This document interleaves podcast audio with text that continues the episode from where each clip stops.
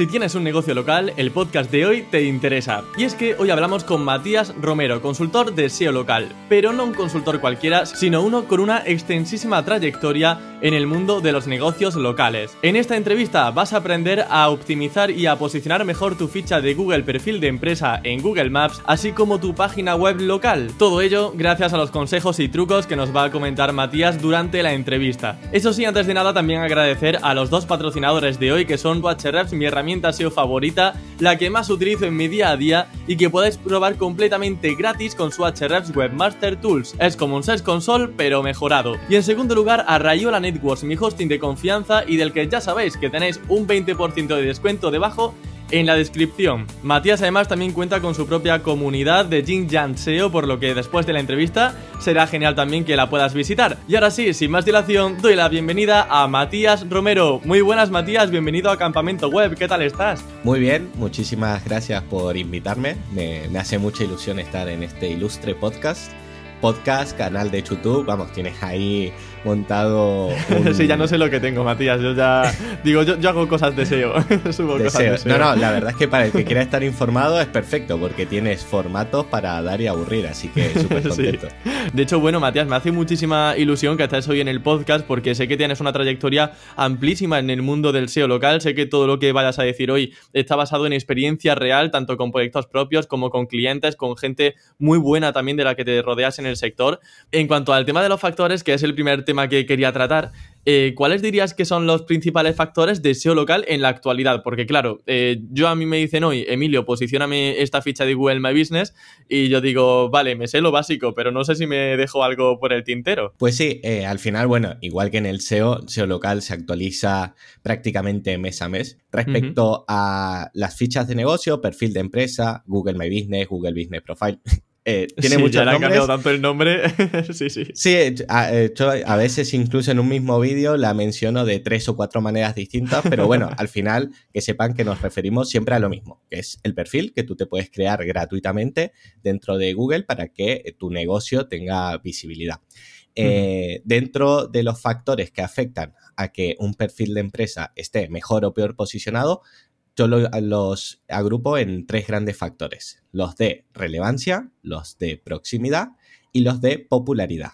¿Qué popularidad no es lo mismo que autoridad, que puede que algunos se confunda, sobre todo si viene del SEO tradicional, que la autoridad es otro factor, otro grupo de factor que es un poco distinto. Eh, teniendo en cuenta estos tres grandes grupos de factores, yo creo que a día de hoy los que mayor peso tienen, y si te parece te voy a decir de más peso a menos, es, sí, en, en, primer lugar la categoría principal del negocio. Este es un factor que se agruparía dentro de la relevancia semántica, ¿vale? De los grupos de relevancia. Claro, para esto, por ejemplo, em, imagino que analizar quizá la competencia y ver qué categoría tienen los mejores posicionados es útil o cómo decidimos esa categoría. Claro, habrá negocios en los que esté más claro y otros en los que menos. Eh, el primer paso que yo haría es hacer una búsqueda dentro de la ciudad que yo voy a intentar posicionar y ver a mi competencia, como tú has dicho, ¿no? ¿Qué categorías tiene? Google ya de por sí te muestra cuál es la categoría principal de cada negocio, pero si utilizas extensiones como la de GMB Everywhere, que es una extensión de Google Chrome totalmente gratuita, puedes ver no solo la principal, sino las secundarias. Entonces tienes más información para decidir cuál te interesa más, porque quizás una secundaria a nivel de objetivos de negocio, de facturación, te interese más que la que están utilizando tus competidores como categoría principal, sobre todo si te quieres especializar. Luego habrán otros sectores en los que esté un poco más complicado saber cuál es tu categoría, entre otros motivos porque puede que no exista. A día de hoy hay más de 3.700 categorías para el idioma español que uno puede pensar, ostras, 3.700 son un montón, pero es que en realidad existen aún más categorías empresariales. De hecho, a nosotros la que más de cerca nos toca es la de SEO. En español no hay una categoría que sea SEO o consultor SEO. Sé que le caemos mal, Matías, es que no hay forma de lidiar con Google, no nos quieren.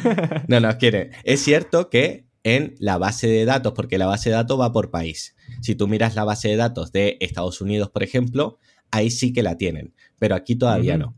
Esto es porque, bueno, como no se puede hacer muchas veces una traducción literal de una categoría empresarial, pues se van adaptando poco a poco. En un futuro la pueden ir incorporando y no, no habría problema. Pero a día de hoy, cuando tú no tengas una categoría que refleje la actividad empresarial, lo que deberías hacer de una manera sutil y, bien trabajada es incorporar esta categoría principal en el nombre de la ficha para poder optar a ese factor de relevancia que los que sí tienen la categoría pues lo tienen solamente por elegirle y ya está. O sea que escogeríamos una categoría em, cualquiera la que más se asemeje, aunque no sea exactamente la misma, pero si por ejemplo SEO no aparece en nuestra categoría, yo pondría campamento web SEO, por ejemplo. ¿Y eso no es penalizable o puede que sí? Claro, aquí hay que ver de qué manera lo incluimos de, una, de la forma más natural posible, ¿no? Bajo las directrices de Google, el nombre de tu perfil de empresa tiene que ser el nombre comercial. Por lo tanto, es importante que este nombre, pues si tienes un negocio físico, aparezca, por ejemplo, en los rótulos, si tienes una web, que aparezca en el logo, pero eh, tú más o menos puedes jugar un poco entre la piscaresca y saber que no vas a tirar a un nombre spam como tal y lo podrías incorporar, en nuestro caso, por ejemplo, Campamento Web Consultor SEO o en mi caso, Matías Romero, consultor de SEO local. Y como categoría principal, la que más se asemeja en este caso es eh, agencia de marketing o servicios de marketing. Entonces, de esta manera no, no tenemos eh, desventaja frente a otros competidores que sí puedan optar a esta categoría. Mm, vale, ¿Y, no has encontrado entonces muchos casos de baneos o penalizaciones por, por ejemplo, poner una palabra clave en el nombre y que no sea parte del nombre comercial? O sea, se puede jugar entonces mínimamente, ¿no? Como dices con eso. Sí, en este caso tenemos que tener en cuenta que si nos llega una solicitud de cambio porque el nombre sea incorrecto, no es que sea el propio Google el que nos la esté mandando, sino que va a ser porque un usuario ha denunciado el nombre como incorrecto.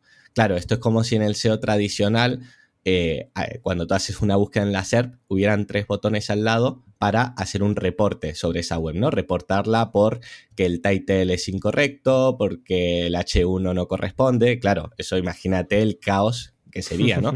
Pues en SEO local existen las fichas, tú como usuario puedes reportar, por lo tanto, las categorías que sean más competidas van a sufrir un mayor número de reportes. Pero esto es algo que Google sabe, porque al final ellos entienden que tú como, como herramienta para intentar superar a tus competidores, también vas a querer denunciar a, otras fichas cuando supuestamente no estén cumpliendo. Entonces ahí es cuando Google va a entrar como árbitro, ¿no? Va a ir al bar, a la pantalla del bar y ver si efectivamente eh, es penalizable o no. Por eso lo de hacerlo de una manera sutil, porque si te denuncian y Google lo revisa y más o menos le cuadra, eh, lo, esa denuncia la van a anular. Ajá, ¿vale? o sea, yo pensaba que ese tipo de penalizaciones, fíjate que es que yo no sabía estas cosas, pensaba que era algo algorítmico, que Google detectaba a lo mejor que no correspondía y de forma algorítmica o un consultor, bueno, un consultor, un revisor de Google era el que directamente te ponía esa penalización, digamos, en, ese caso.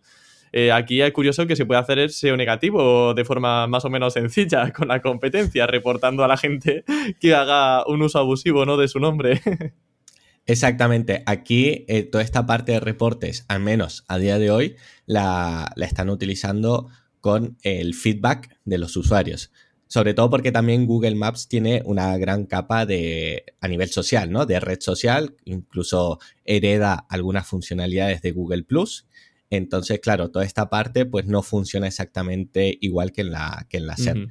Por eso es eh, importante que todo lo que se haga, se haga intentando jugar a largo plazo. No buscar mm, el tener un nombre hiper spam por tener más posibilidades de posicionar mejor. Porque a largo plazo, ya te digo, eh, seguramente un usuario te, va a terminar reportando. Ajá. Vale, pues si te parece, vamos con el siguiente factor SEO, que imagino que será unos cuantos, así que este sería como el principal, ¿no? Continuamos con el segundo más importante. Exacto, sí, la categoría, te digo, es el principal más que nada porque es excluyente. Tú, aunque tengas, yo siempre pongo el ejemplo, ¿no? De si yo busco una hamburguesa vegana, por muy popular que sea McDonald's, no me lo va a mostrar porque la categoría ya de por sí lo está excluyendo de esa búsqueda. Entonces, que eso sí que lo tenga muy en cuenta a la hora de elegir la principal, que sea eh, concorde a la, actividad del negocio. Y el segundo factor, que es algo en el que no podemos influir mucho, pero un poco sí, es la proximidad entre el usuario y el negocio, ¿vale? Este factor, evidentemente, entra dentro del grupo de proximidad. Luego tenemos el factor de la palabra clave en el nombre de la ficha, que es lo que te comenté antes, que si tú en la categoría principal no puedes elegir la que te interesa por tu negocio, lo pones en el nombre de la ficha y en el caso de que sí puedas, lo que te recomendaría es que busques una variante semántica. Es decir, si yo tengo como categoría principal restaurante, por mucho de que yo repita restaurante en el título, a Google le va a dar igual, porque ya tiene esa parte de relevancia heredada de la categoría principal. Entonces podrías buscar una variante semántica como pueda ser eh, restaurante a domicilio o restaurante especializado en carnes, en pescado. Ya intentas ver de qué manera abarcas otras verticales de tu negocio que quieras posicionar o si no lo haces a la inversa, es decir, utilizas la categoría principal con alguna de estas variantes y en el nombre la principal.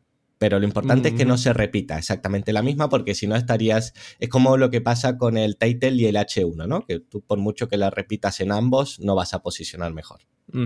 En cuanto a la proximidad, imagino que no hay mucha forma de luchar contra ello, ¿no? Quizá ir a esas keywords derivadas tipo a domicilio o algunas que quizá no tengan tanto factor de proximidad, pero entiendo que es algo difícil con lo que lidiar, ¿no? Sí, eh, ya te digo, por hacer un pequeño resumen, todos los otros factores de los dos grupos restantes, que son popularidad y relevancia, van a afectar a la proximidad, es decir, van a ayudar a combatir ese factor de proximidad al que tú no puedes atacar directamente. Si tú tienes muy bien trabajados estos dos grandes grupos restantes, la proximidad te va a ayudar. Siempre y cuando... Pues vamos a por ellos, ¿no? claro, sí, al final es una, buena noticia porque no, no, te impide, ¿no? Que por decir simplemente estoy lejos, ya no puedo competir. Claro. Pero sí que es muy importante tener en cuenta que no es aplicable a todas las tipologías de negocio ni de búsqueda. Por ejemplo, habrán tipos de búsquedas en las que esté implícito que yo no me voy a querer desplazar más de, por ejemplo, dos o tres kilómetros, ¿no? Si yo hago una búsqueda de un restaurante italiano, no me voy a cruzar toda la ciudad para ir a comer. Sin embargo, si busco una clínica dental, no me importa desplazarme un poco más a cambio de ir a la clínica que supuestamente sea la más popular la que mejor servicio dé y la que sea más acorde al tipo de servicio que yo necesito. ¿Vale? Entonces esto hay que tenerlo en cuenta, que no todas las categorías son iguales a nivel de proximidad, ni tampoco a nivel de intención de, búsqueda del usuario. Eh, vale, pues si quieres te comento el siguiente, que creo que echábamos por el número 4, que es las palabras clave en las reseñas de los clientes. Aquí hay un poco de controversia, ¿no? Porque eh, hay gente que dice que las reseñas tienen que ser lo más natural posible, otras que solo con la valoración en estrellas ya es suficiente, pero es cierto que las reseñas como tal, eh, sin más, si tú pones la nota y nada más, es un factor de popularidad. ¿Por qué? Porque cuantas más reseñas con mejor nota y mayor frecuencia, eh, perdón, con menor frecuencia, ¿no? De que cada vez las consigas en menos tiempo o aunque no sea en menos tiempo, sí que haya una progresión, ¿no? En cuanto a número de reseñas que recibes cada mes, pues sería un factor para que Google diga, ostras, este negocio es bastante popular porque hay mucha gente que lo valora y además lo valora con un sentimiento positivo. Hasta ahí, perfecto.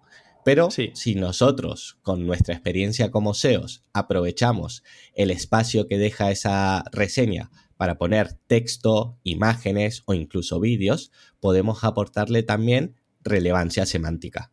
Entonces, una reseña, en lugar de solo aportarnos popularidad, pues también nos aporta esa relevancia. Con el texto está más o menos claro las palabras clave, Google las lee, las interpreta y las puede categorizar. No hace falta que sea la palabra clave exacta, tú ahí ya puedes jugar con distintas variantes semánticas, entidades y todas estas cosas que ya estamos acostumbrados a hacer en el on page de nuestra web. Sí. Luego también es bastante interesante trabajar esta relevancia con las fotos. Google es capaz de interpretar lo que hay en esa foto y eh, imagínate que tú tienes un, restaurante y estás hablando de lo espectacular que son los bogavantes y además subes una foto de ese bogavante, Google perfectamente va a entender la relación entre la valoración que tú estás dando, el plato y la puntuación que le has dado.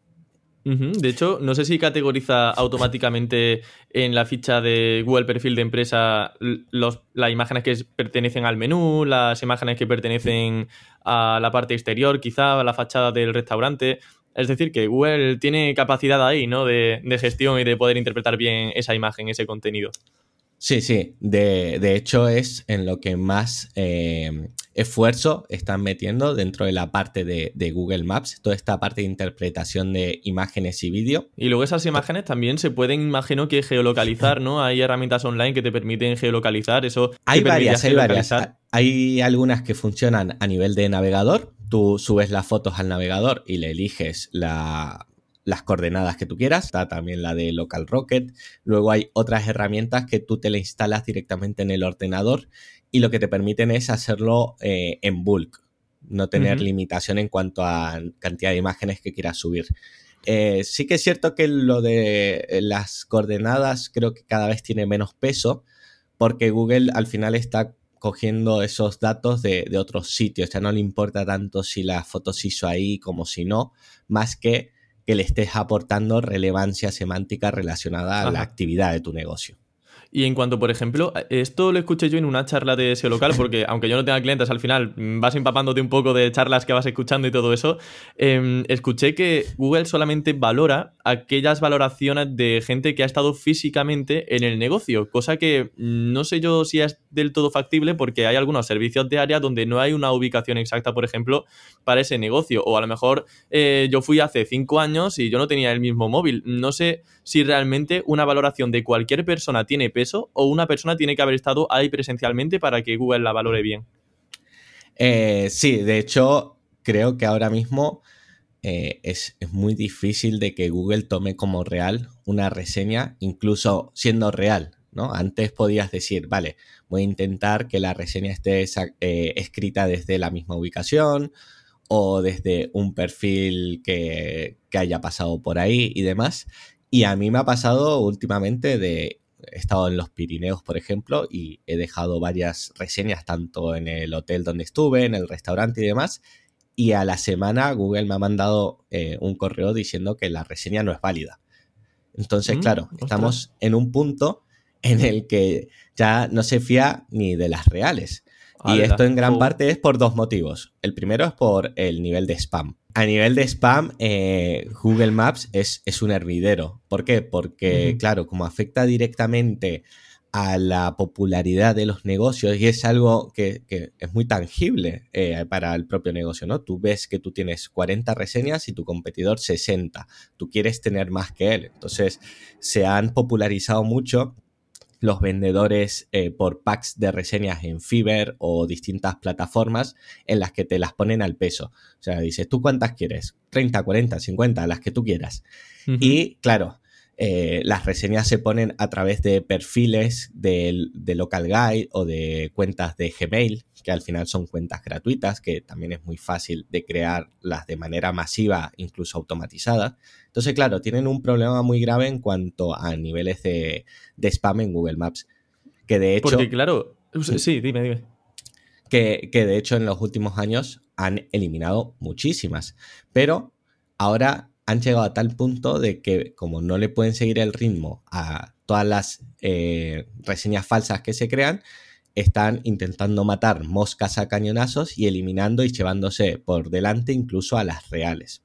Porque el segundo factor que influye en, esta crisis que, están, que están teniendo en cuanto a, a reseñas es el tema de la IA que ahora ya no es solo que se creen una gran cantidad de reseñas, sino que son muy difíciles de distinguir de las que son reales, porque antes el texto era texto que cantaba mucho, ¿no? Pero ahora eh, tú mismo lo sabrás que, texto corto la IA lo puede interpretar de una manera eh, casi idéntica a la de un. Sí, sí, sí. o sea, no me gustaría ser Google ¿eh? en este momento, sobre todo en la sección de Google Maps, porque menuda tienen liada.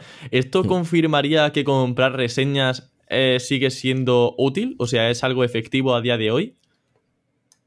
Esto confirma que a día de hoy crear reseñas es mucho más complicado, por lo tanto, me fiaría muy poco de aquellos que te las vendan barata y en gran cantidad. Es decir, yo a día de hoy, si necesitara comprar reseñas, lo haría con el mejor profesional posible, que seguramente vaya a ser bastante más caro que el resto, pero más o menos te vas a asegurar de que las que compres se mantengan, aunque sea no el 100%, si el 90, el 80%, pero estoy casi seguro que si tú compras 50 en un pack al peso, en menos de tres meses te deben quedar 5 o, cuatro. o sea que. sí, sí, te sale la reseña al final por 50 euros cada una. claro, sí. Eh, ¿Cómo lidiamos con esto? Porque, claro, yo no sé un negocio que, por ejemplo, no quiera lanzarse a comprar reseñas al peso ni comprar reseñas. ¿Qué otras formas tiene orgánicas, naturales de conseguir que la gente ponga una reseña? Y sobre todo, que tenga semántica, o sea, que tenga un texto donde incluya una palabra clave por, la que quiera posicionar la ficha o alguna keyword semánticamente relacionada, aunque no sea exactamente la principal. Eh, esta pregunta me viene bastante bien porque justo estoy terminando de editar un vídeo que subo la semana que viene, que es justamente eso, ¿no? De cómo conseguir más reseñas de, clientes. Y básicamente eh, lo que hay muchas, muchas formas de hacerlo, ¿vale? Pero una que creo que es bastante asequible para todo el mundo sería, en primer lugar, preparar un enlace que envíe directamente a poner la reseña. No que tú tengas que ir a la ficha, luego ir al botón de escribir reseña y ponerla. Porque al final las personas somos vagas y cuanto más fácil nos lo pongan, mayor va a ser la probabilidad de que nos escriban la reseña.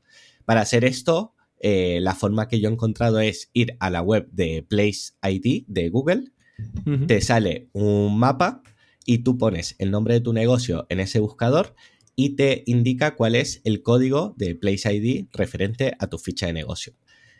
Ese troncho de texto lo acoplas a una URL que ya viene preparada solamente con la variable del Place ID y con eso se te genera una URL en la que tú al hacer enter directamente te sale, oye, ¿qué reseña le quieres poner? Entonces acortas bastante los pasos. Mm, vale, igualmente un recordatorio para los oyentes simplemente, perdona, eh, es que todo van a tenerlo en la descripción, ¿vale? Que la gente no se preocupe que todo estará enlazado porque si no dirán, madre mía, la de cosas que están diciendo aquí con herramientas, que no se preocupen que estará en la descripción. Sí, sí, por supuesto. Yo esto luego te lo paso, eh, tanto el, prefijo, ¿no? Que es invariable y luego el place ID, pues que cada uno lo, lo saque del suyo y con esto pues le manda directamente, pero ¿qué pasa? Que es verdad que es un enlace bastante largo, que hay gente que a lo mejor dice, ostras, esto a lo mejor es un virus. Entonces lo que puedes hacer es con herramientas gratuitas como Catly o Bitly o cualquiera que te sirva para cortar el enlace, pones el enlace ahí, incluso lo podrías personalizar un poco para que te quede, por ejemplo, cat.ly barra el nombre de mi negocio o dejar reseña, nombre de negocio, ya ahí cada uno lo que quiera. Y con ese enlace, pues ya te puedes incluso generar un código QR. El código QR va muy bien porque lo puedes implementar, por ejemplo, en una tarjeta de visita.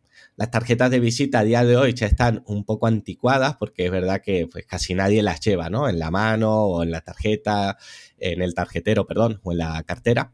Pero sí es cierto que si se le da una vuelta y dentro de esta tarjeta de visita tú pones un código QR para que te dejen directamente la reseña y en la otra cara de la tarjeta pones una reseña de ejemplo para decirle, oye, mira, aquí tienes un ejemplo de una reseña real de un cliente nuestro, por si no sabes qué poner, siempre es mejor, ¿no? Que un lienzo en blanco, tener un ejemplo.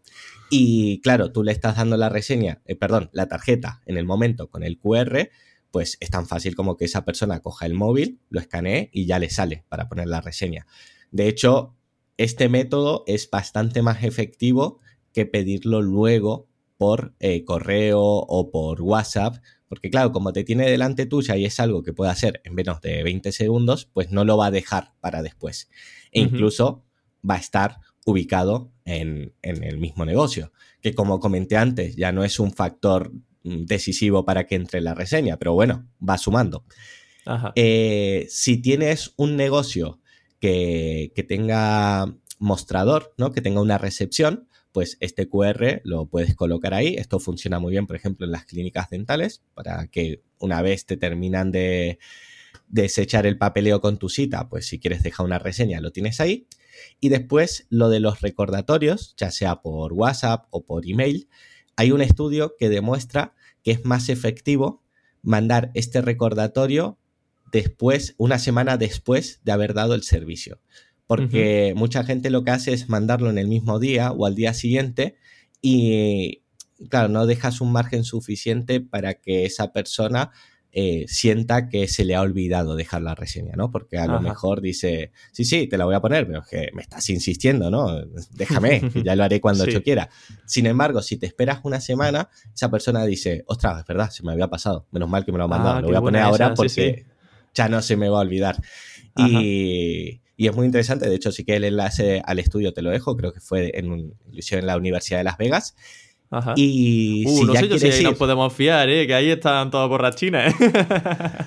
ya, bueno, eh, ahí tienen que dejar reseñas muy curiosas, eso seguro. y después, si ya quieres ir un paso más allá y hacerlo a nivel pro, existen herramientas, estas sí son de pago y, y no son muy baratas, lamentablemente, herramientas como Klimbo, te permiten llevar todo lo que es la reputación online de tu negocio. No solo llevar la gestión de las reseñas de tu perfil de empresa, sino también de TripAdvisor, de Yelp, de Facebook. Y eh, tienen funcionalidades muy interesantes como la de eh, exportar o importar un fichero CSV con todos los datos de tus clientes y si tú quieres, pues mandas una campaña eh, programada por email, por WhatsApp o incluso por SMS. Te permite mandar este recordatorio por SMS, que es curioso, pero al SMS muchas veces le hacemos más caso que a un mensaje de WhatsApp o de email, porque claro, como no es tan común que te lleguen SMS, pues el impacto es mayor. Claro, de ahí las estafas también que hay por SMS, porque le damos mayor relevancia, mayor peso que lo que nos llega por correo. Vaya. Sí, sí. Y para tener esta parte de relevancia semántica en el texto, una forma bastante asequible de hacerlo es con la ayuda de ChatGPT. Tú si a ChatGPT le pides eh, que te ayude a, darte ideas ¿no? de reseñas que incluyan la palabra clave que a ti te interesa eh, posicionar, pues ya ahí es cuestión de lo que te curres tú el prompt, pero imagínate, ¿no? La de ideas que te puede dar, casi, casi infinitas. A mí me gusta hacerlo en dos pasos. En el primer paso, le pido que me analice eh, la palabra clave como tal y me dé un listado de entidades relacionadas con esa palabra clave. Y en el segundo paso ya le digo que en base a todas esas entidades y a esa palabra clave me dé una reseña entre X caracteres, ¿no? Que a mí me interese, ¿no? Entre un mínimo y un máximo para que haya variación y que el sentimiento de la reseña vaya en relación a la puntuación que yo quiero eh, poner, ¿no? O simular en este caso. ¿Por qué? Porque si es una reseña de tres estrellas, el texto no debería ser el mismo que una de cinco. Entonces, a lo mejor tú por querer darle un poco de naturalidad a tu perfil de reseñas, no quieres que todas sean de, ¡ay, qué maravilla! Es el mejor peluquero de toda Málaga, un, genio, ¿no? Hay algunas que a lo mejor dice, ostras, pues le voy a meter una de tres. Y te está metiendo palabras clave diciendo, el corte de pelo muy bien, pero quizás eh, yo utilizaría pues otro acondicionador para la parte de lavado. Si mejoran eso, ya es perfecto. ¿Sabes? Que son también reseñas que le, dan naturalidad y a nivel de conversión ayudan mucho porque tú hay un momento en el que te saturas, ¿no? De ver comentarios que sean hipérbole de lo bueno que es. Claro, pero eh, por ejemplo, en esta idea de ChatGPT y todo esto, eh, las podrías publicar tú, por ejemplo, creando perfiles de Gmail falsos, pero por ejemplo, eh, para una persona mm, de fuera que quiera poner una reseña con texto, em, digamos que quizá podríamos poner en el propio correo de recordatorio ese de una semana después que si pueden redactar quizá una reseña para que así tengan como mm, esa, idea, ¿no? De que tienen que poner texto o dar un incentivo para que pongan texto. ¿Hay alguna forma de, de potenciar eso o lo tenemos Yo creo que, la, esa la, la- la forma más efectiva al final es eh, decirle que mencionen el servicio, porque al final si mencionan el servicio de manera indirecta van a estar hablando de esa palabra clave y dejarle un ejemplo, decirle, oye, si puedes mencionar el servicio y tal, por si no se te ocurren ideas, pues te dejo aquí un ejemplo para, no hace falta que lo copies como tal, pero para que lo tengas como referencia y ya está. En cuanto a sorteos, incentivos y tal, eh, en las políticas de Google Maps está prohibido, pero bueno, si no te pilla nadie, supongo que podrías eh, ingeniártelas, ¿no? Para hacerlo de, de alguna manera que sea Claro, llamativa. le damos un Pero- chupito gratis a los de la mesa si nos ponen una reseña y de ahí no sale nadie, no se entera Sí. nadie. Claro, aunque tienes que tener cuidado de que no hayan eh, picos raros, ¿no? De, de reseñas, claro, al final es normal de que tú puedas tener picos porque se ha hecho un evento o lo que sea. De hecho, hay temporadas con más o menos trabajo.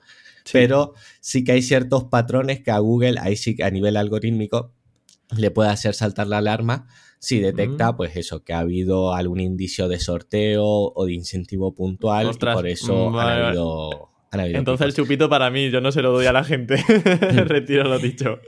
Y, y también tener en cuenta de que Google, más que el número total de reseñas, es decir, si mi competencia tiene 60, más que yo tenga 70, es que las que esté consiguiendo yo mes a mes sean en mayor cantidad que él. Por ejemplo, si él tiene 70, pero este mes ha conseguido 5, si yo consigo 7 y el mes que viene consigo 8 y así de manera progresiva consigo más y más, lo va a tomar como un indicador de popularidad más fiable a que si yo el primer mes consigo 20, el segundo 2, después una, porque no es, no es del todo natural, aunque en algunos negocios pueda ser así, pero por regla general no, si es poco a poco, mejor. Por lo tanto, tampoco es necesario que generes incentivos muy agresivos. Muchas veces con dar un buen servicio y jugar con estos tipos de recordatorios, uno dentro de- en- del propio local físico antes de que se vaya y otro al cabo de una semana, ya vas a tener un porcentaje de conversión muchísimo más alto a que si no, no haces ninguna intención proactiva. Jo, lo que estoy aprendiendo, aprendiendo contigo hoy. vale, me encanta, me encanta. Eh, vamos ya, me parece que nos queda un factor SEO por comentar o un par de ellos. Pues sí, mira, aquí hay uno que es curioso, ¿vale? Que este no sabría en qué grupo meterlo, que es que la ficha de negocio, el perfil de empresa, esté verificado. ¿Por qué? Ah, Porque tú a lo mejor has dado de alta el negocio y por algún motivo se ha suspendido y tú no te has dado cuenta. Y tú sigues con tu negocio total y ves que cada vez te llegan menos solicitudes. Y dices, ostras, ¿qué ha pasado aquí? Si yo he trabajado la categoría, el nombre, los servicios, tengo muchas reseñas y tal, y cada vez recibo menos gente. Y es posiblemente porque tu perfil esté suspendido y hasta que no lo vuelvas a verificar habrá perdido Mm. bastante visibilidad. Así que es importante estar atento a los correos que nos manda Google o si no, entrar en el administrador de perfil de empresa eh, de manera seguida, ¿no? Para que asegurarnos de que esté bien. Ahora que has dicho, por ejemplo, el tema de eh, tener servicios asociados a esa ficha, complementar, o sea, sí, complementar un poco toda la información de la ficha, ¿eso tiene peso? Por ejemplo, la descripción que hacemos nosotros mismos sobre nuestro negocio o los servicios que asociamos, por ejemplo, a una ficha, porque yo si creo una ficha de una escuela, por ejemplo, yo puedo decir en la propia ficha em, qué tipo de formación puedo estoy ofreciendo, por ejemplo, qué tipo de servicios ofrezco en mi empresa. ¿Eso tiene peso, por ejemplo, a nivel semántico como, como una reseña?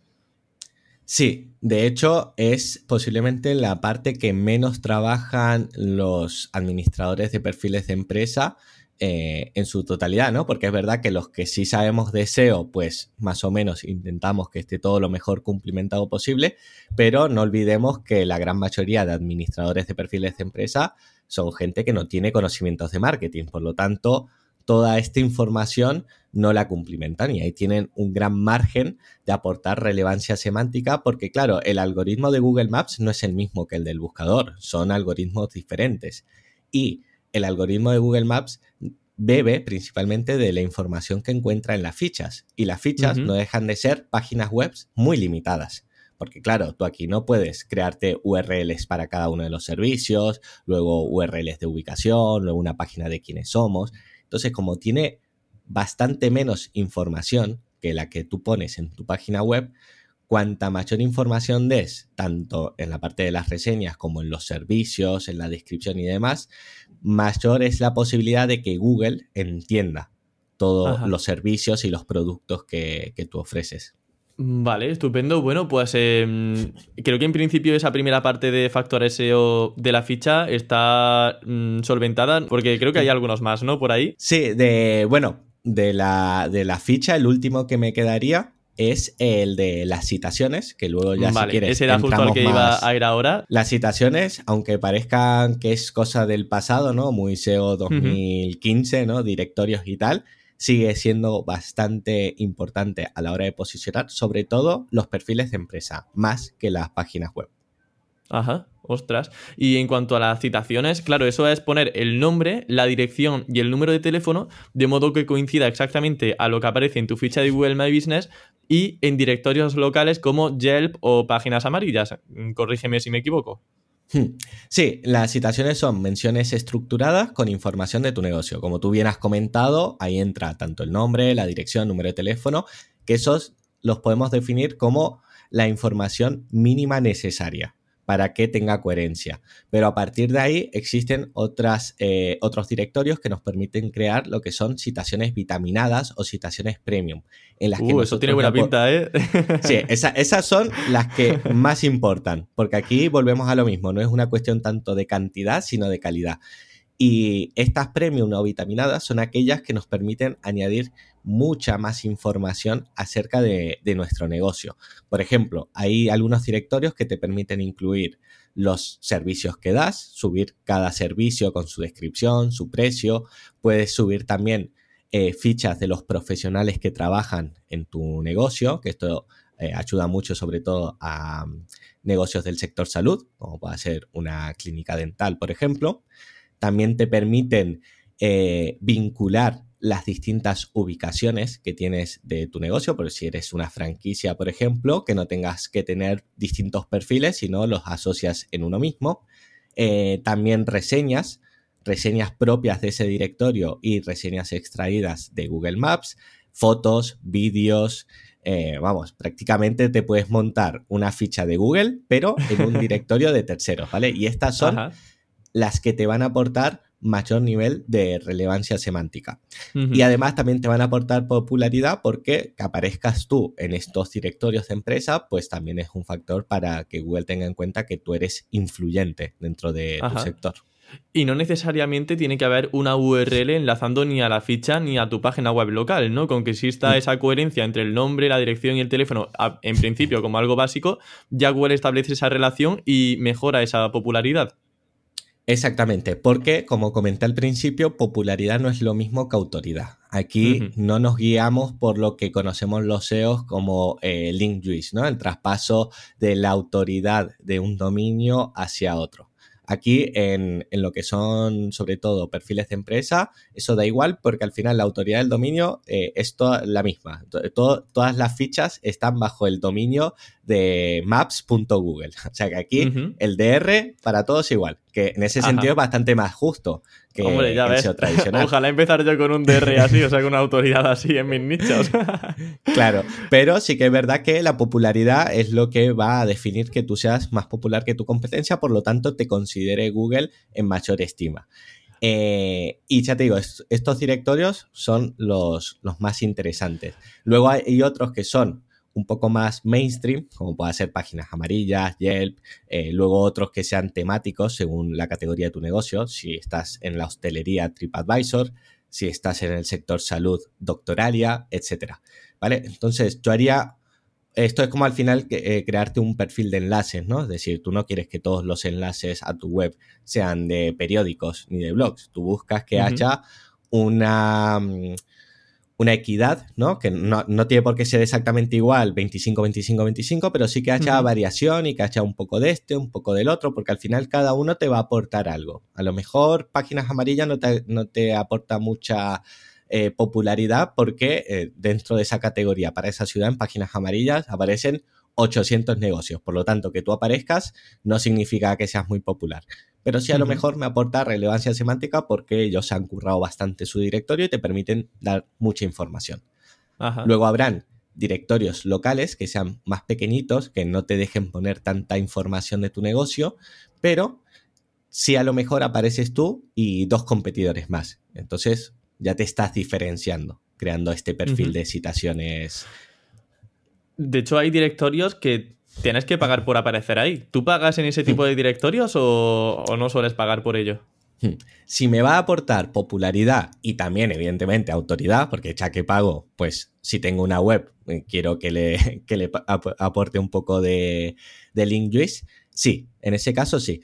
Creo que son interesantes sobre todo en los eh, directorios de mejores en, por ejemplo, mejores abogados en Córdoba, que suelen ser webs de SEOs o de gente que sabe que se puede monetizar de esta manera, y crean webs, pues eso, con bastante información semántica de cada uno de los negocios y te hacen un top 10 o un top 20. Entonces, a nivel de popularidad, ahí es bastante interesante que tú aparezcas. Y si hay que pagar, pues ya es una cuestión de que tú a nivel de presupuesto eh, veas si te renta o no. Pero si puedes y hay competencia, sí, porque ya te digo, en este caso te va a ayudar a la ficha, pero también a la web, porque el enlace espero que sí que sea follow.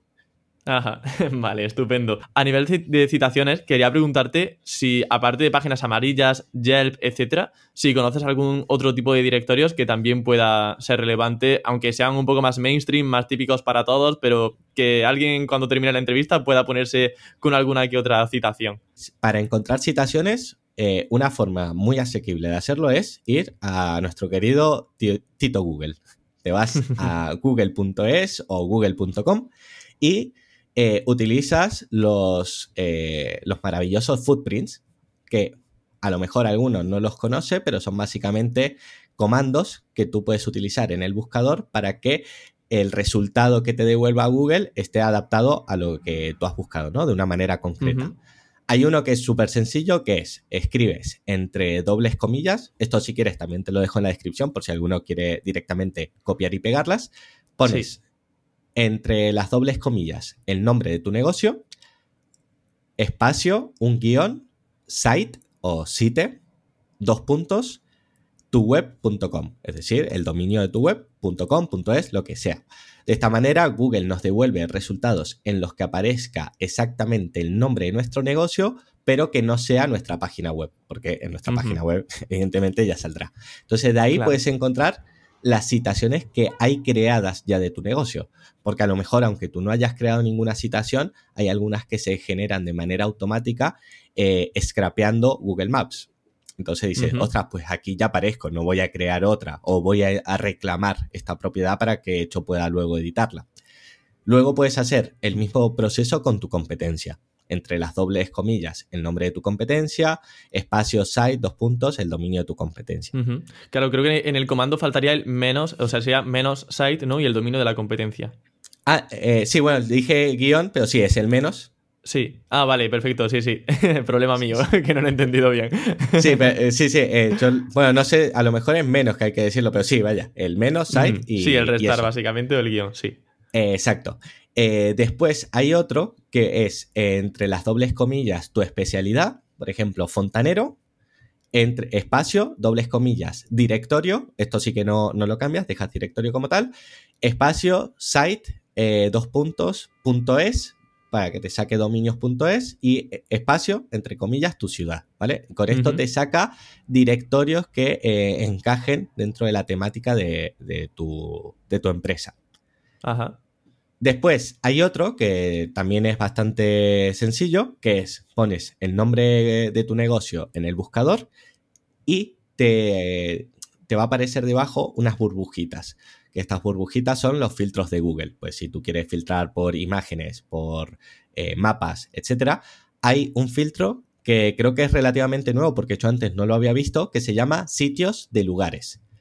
Tú haces clic ahí y te va a devolver eh, todos los directorios en los que aparezca eh, ese nombre comercial como tal. Ah, qué bueno. Así que ese mola mucho porque vaya, no tienes ni que tirar de comando, simplemente seleccionas la burbujita, pero sí que es verdad que estas burbujitas van cambiando con el tiempo, entonces si por lo que sea a ti no te sale, pues ya puedes utilizar los footprints. Y luego está la versión ya más pro, ¿vale? Que es eh, utilizando un script de Python y de PyCharm en el que lo que te hace es que tú pones los datos de tu negocio y te saca todas las citaciones, eh, o sea, hace un rastreo todo por los resultados de Google y te los devuelve ya en un fichero CSV. esa es la forma rápida. ¿no? sí, sí. Ese, ese, la verdad es que eh, mola mucho, lo, lo hizo mi, mi, socio, mi compañero Edu, Edu Laborda, que le gusta mucho trastear con cosas de automatizaciones, Black Hat y demás. Y la verdad es que es una pasada, porque claro, imagínate, en lugar de ir uno por uno, tú pones los datos de, tu negocio, el de tu competencia o incluso el de tus tres o cinco principales competidores y luego es una cuestión de concatenar o de filtrar los duplicados y oye, aquí tengo citaciones para, para, dar y Sí, sí. ¿Y ese script está público o lo tenéis privado en alguna plataforma? Sí, eh, ese te voy a pasar también el enlace porque lo tiene en su blog, si no me equivoco. No me sé exactamente la, URL, pero en el blog de, de, Edu tiene publicado tanto el script como el tutorial para vincularlo con PyCharm y demás. Vale, estupendo. Juego que de recursos, de verdad. La gente no va a saber, vamos, yo estaría un poco abrumado. Digo, ¿y por dónde empiezo ya? luego, que eh, empiecen de nuevo y se lo, se lo pongan. Claro, claro, retención a tope. Así me gusta. Exacto.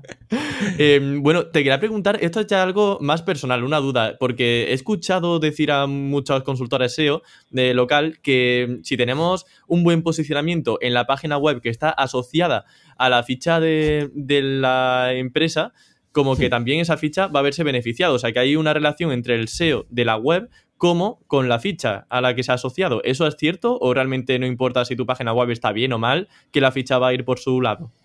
Hmm.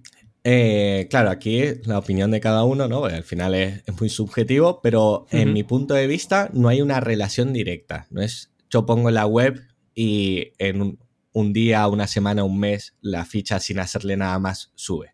Pero sí que es cierto, y además esto sí que se ha comprobado, es que eh, Google eh, rastrea y analiza todo el contenido de la web asociada a la ficha. Por lo menos el de la URL que tú vinculas. Porque tú cuando creas la ficha y le vinculas la web, lo que hace es vincular una URL en concreto.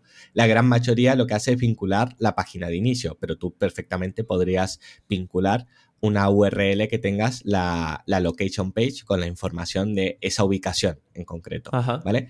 Entonces, en este caso, yo creo que es muy interesante tener muy bien trabajada la web, al menos la URL que vas a vincular. No te va a ayudar de una manera directa a tener mejor posicionamiento, pero sí le estamos aportando mucha información semántica, que es lo que al final nos interesa en este caso, que no podemos incluir de manera directa en, la, ficha. Y luego está también el el que, claro, a mí si me preguntas, siempre, eh, siempre que pueda, ¿no? Es mejor tener dos jugadores que uno. Si yo al final puedo jugar tanto con la ficha como con la web y atacar resultados orgánicos y resultados de mapa, yo voy a ir a por las dos. Claro, y de hecho, bueno, justamente la siguiente parte de la entrevista, que obviamente será ya mucho más breve, pero quería eh, aprovechar ya que te tengo aquí para hablar también sobre cómo posicionar esa página web, ya no tanto la ficha, sino la propia web corporativa de, de un negocio local, ya sea su página de inicio con todas las URLs relacionadas con el negocio, como una web cuya única landing local pues sea una o dos eh, o los servicios que tenga. Em, ¿Cuáles dirías, al igual que te pregunté por los factores de fichas, eh, a nivel de SEO local puramente hablando, cuáles consideras que son los factores más importantes, por ejemplo, para un consultor SEO que quiera posicionarse pues, en Córdoba, un restaurante en Córdoba, con su página web, más allá de tener la palabra clave en el título y en el contenido, que yo creo que todos los que escuchan el podcast ya saben que más o menos importa a nivel SEO? Claro, sí, a ver, voy a intentar eso, no caer en los, eh, los típicos, los clásicos, ¿no? Porque eso ya muchos se los conocerán, pero sí que para mí considero eh, que es muy importante tener desde un primer momento definida la arquitectura web acorde a los objetivos del negocio. Es decir, yo como negocio, como consultor SEO, tengo pensado en un futuro posicionarme también en Jaén, en Almería o en cualquier otra parte, porque si es así, la arquitectura web tiene que ir pensada ya como, a lo mejor no en este momento, pero sí en un futuro, va a ser multiubicación. En cambio, si yo soy un fontanero que solo voy a dar servicios en Málaga, llevo toda mi vida aquí en Málaga y no tengo intención de irme, entonces la arquitectura web tendrá que tener una estructura acorde a negocio de ubicación única. ¿vale? Entonces, si empezamos por ahí, por cómo vamos a jerarquizar los contenidos, ya vamos a tener gran parte del trabajo hecho. A partir de ahí, pues eh, seguir las buenas prácticas como solo indexar contenido útil. En webs locales, las URLs que realmente son útiles son muy pocas, pero es mejor tener indexada una o dos URLs que tener 40 que no aportan nada, ¿vale? Entonces, toda esta parte de excluir, pues, si tienes un WordPress, pues los proyectos o la parte de portfolio o etiquetas que no aportan nada, ¿vale? Todo eso quítatelo para que Google solo tenga que eh, rastrear aquellas URLs que son útiles. Sería interesante, por ejemplo, abrir un blog en una web corporativa donde solamente tienes, por ejemplo, reformas en Málaga, reformas en Córdoba y hacer un blog, por ejemplo, sobre qué tipo de ventanas es conveniente, diferencias entre un suelo y otro. ¿Eso, por ejemplo, hmm. aportaría también a esa web local? Sí, en este caso en lo que más nos aporta es eh, que podamos crear clusters informativos que estén relacionados con un servicio en concreto. Entonces, si yo, por ejemplo, en mi clínica dental, uno de los servicios que doy es ortodoncia infantil, que yo a través del blog pueda crear distintos artículos hablando de la ortodoncia infantil, las distintas metodologías que hay, etcétera, y de esta manera, a través del enlazado interno, que le podamos aportar eh, autoridad interna hacia, hacia, esa URL pilar. Además, en este caso también nos aporta lo que es la parte de EAT, ¿no? De que, mira, estamos hablando de, de, estos tratamientos, pero porque tenemos conocimientos. De hecho, este artículo lo firma este ortodoncista que si entras dentro de su ficha profesional vas a ver toda la experiencia que tiene, sus perfiles en directorios del sector, como pueda ser Doctoralia, y te vas creando ¿no? toda esta red de telaraña para que Google se fíe de ti. Que habrán algunas categorías en las que no haga falta porque el EAT no influye, pero hay otras muchas que sí. Entonces yo para mí el blog es muy importante, por un lado, para poder aportar esa parte de eh, relevancia a través del interlinking, pero también para eh, añadir una capa extra de naturalidad cuando vayamos a hacer nuestras campañas de link building. ¿Para qué? Para que yo no tenga la necesidad de que todos los enlaces apunten hacia esa URL de servicio, como pueda ser eh, abogado de herencias en Sevilla. Porque a lo mejor ya he contratado cinco enlaces y la media del top 10 son dos.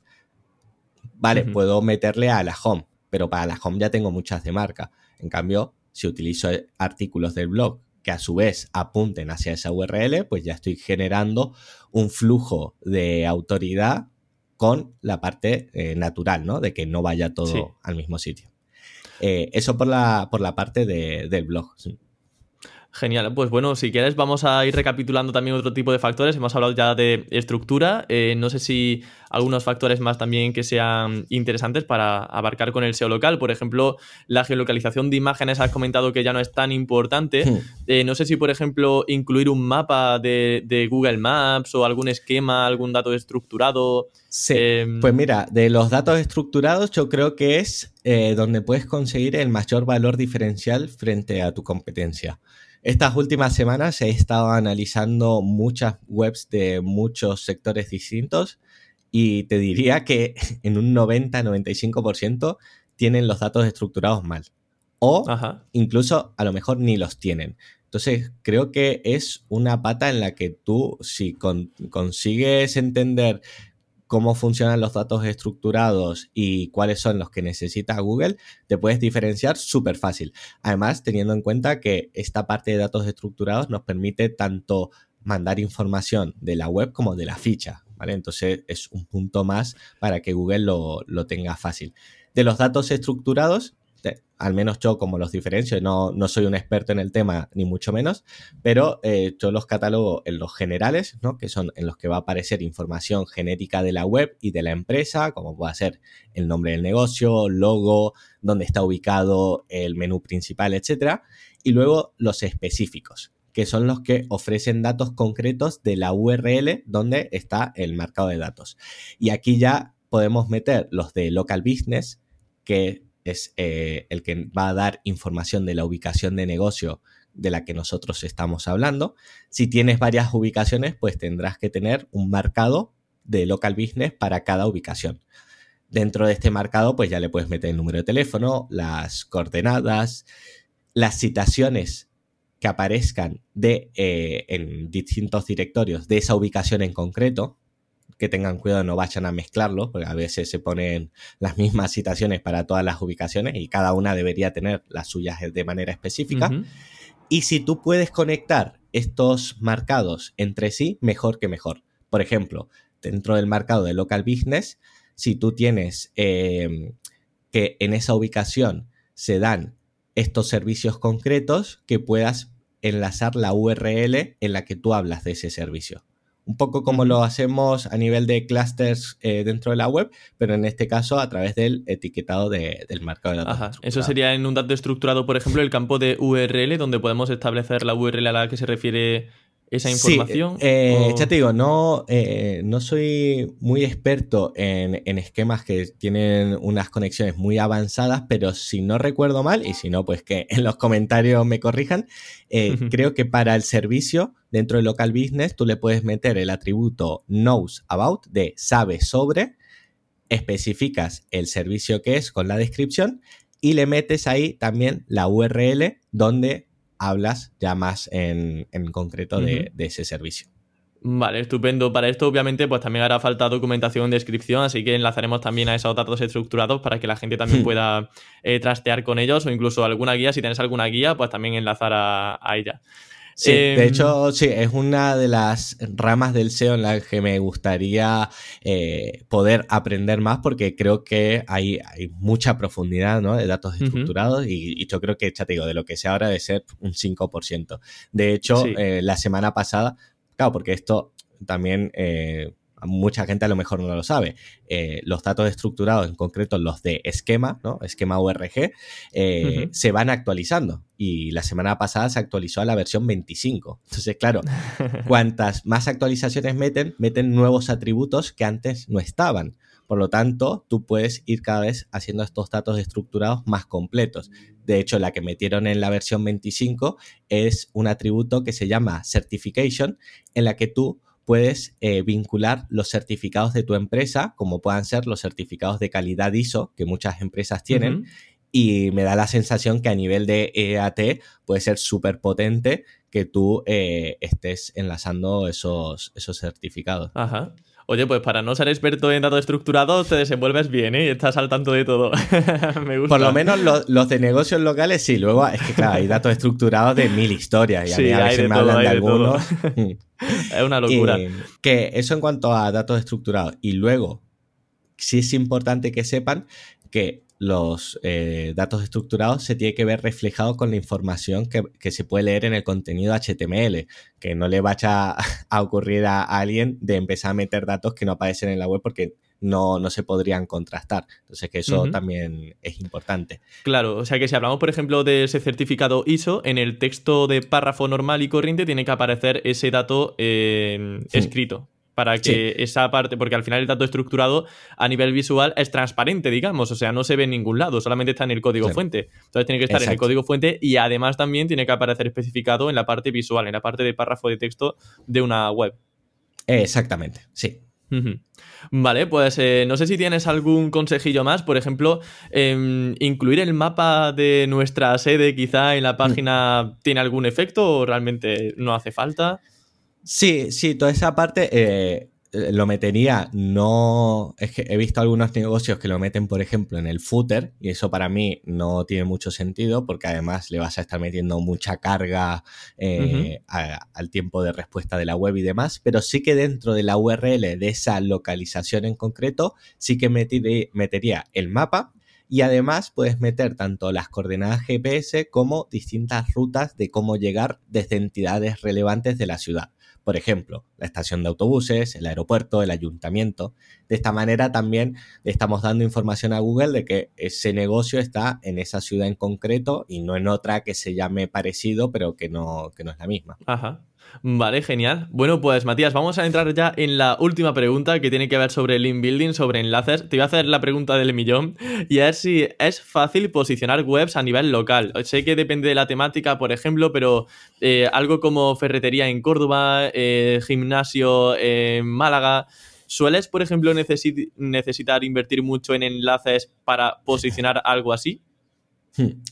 En principio, bastante más fácil que en el SEO em, a nivel nacional. ¿Por qué? Porque por puro filtro de eh, provincia, bueno, comunidad autónoma, provincia, ciudad, estás metiendo muchas capas de por medio y te estás quitando a mucha competencia, ¿no? Es verdad que va a, a, influir este nivel de dificultad en la ciudad y en el área que tú quieras posicionar. Si te quieres ir a fontanería, o cerrajería, va a ser bastante complicado en casi cualquier ciudad. Tendrías que irte a ciudades con muy pocos habitantes para tener algo asequible. Pero si es una categoría que no sea demasiado competida y lo quieres hacer, por ejemplo, en Sevilla, Valencia, Córdoba o cualquier ciudad, lo vas a tener bastante asequible.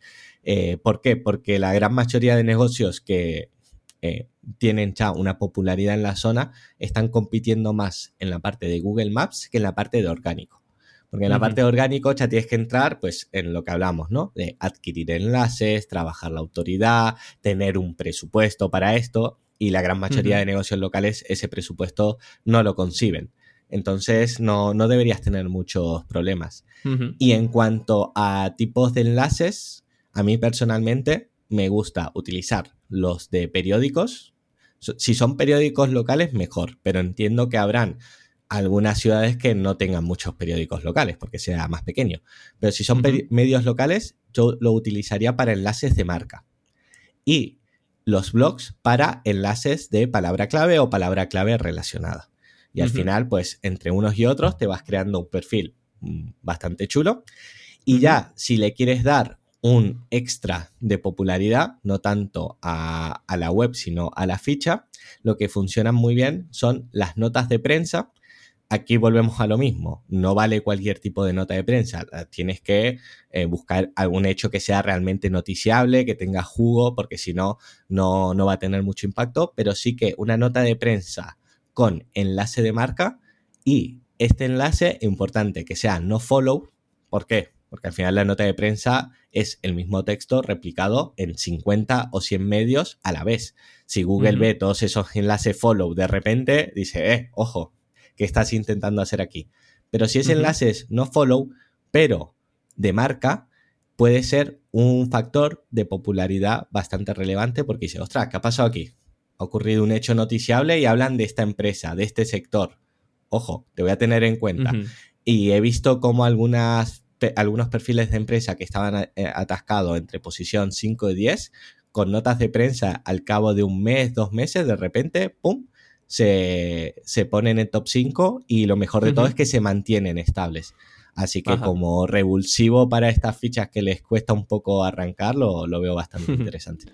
Vale, estupendísimo. Bueno, pues Matías, la entrevista termina por aquí e insistiré en que ha sido un placer de verdad que te hayas pasado por Campamento Web, que nos hayas dado toda esta, todos estos conocimientos sobre SEO local. Creo que ya he suplido esa falta de SEO local que tenía con el canal, así que un placer que hayas pasado y sobre todo haber sido tan transparente y claro con todo lo que has explicado.